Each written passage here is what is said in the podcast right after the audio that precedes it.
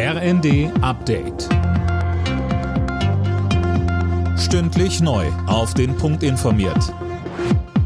Ich bin Silas Quering. Guten Abend.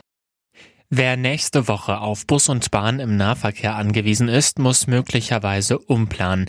Die Gewerkschaft Verdi hat zu bundesweiten Warnstreiks im ÖPNV aufgerufen. Betroffen sind alle Bundesländer außer Bayern. Die meisten Streiks soll es am Freitag geben. Parallel ruft da Fridays for Future zum Klimastreik auf. Mit dem Warnstreik will Verdi Druck machen in den laufenden Tarifverhandlungen. Neben mehr Geld fordert die Gewerkschaft kürzere Arbeitszeiten und mehr Urlaub für die Beschäftigten.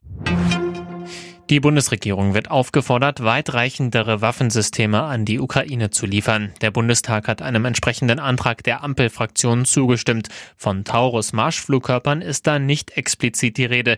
Die hatte die Union in einem eigenen Antrag gefordert, für den auch FDP-Verteidigungsexpertin Strack-Zimmermann gestimmt hat. Er wurde aber abgelehnt. Sie sagte, Die Tragödie dieser unendlichen Diskussion und Geschichte ist, wie seinerzeit schon bei der Diskussion um die Panzer, dass Russland nicht nur einfach zuschaut. Das monatelange Gezerre haben seinerzeit die Russen genutzt, um über 100 Kilometer Gräben auszuheben und diese mit Minen zu füllen.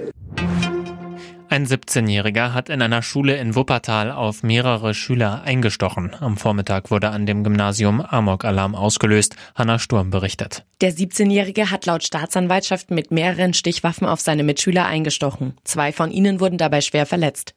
Nach der Tat soll sich der mutmaßliche Angreifer dann selbst schwer verletzt haben. Er wurde festgenommen. Die Polizei rückte mit einem Großaufgebot an, die Schule wurde geräumt. Weitere Einzelheiten wollen die Ermittler im Laufe des Freitags bekannt geben. Toni Kroos läuft demnächst wieder für die deutsche Fußballnationalmannschaft auf. Das haben der 34-Jährige und der DFB bei Instagram angekündigt. Eigentlich hatte der Spieler von Real Madrid seine Nationalmannschaftskarriere vor knapp drei Jahren beendet. Alle Nachrichten auf rnd.de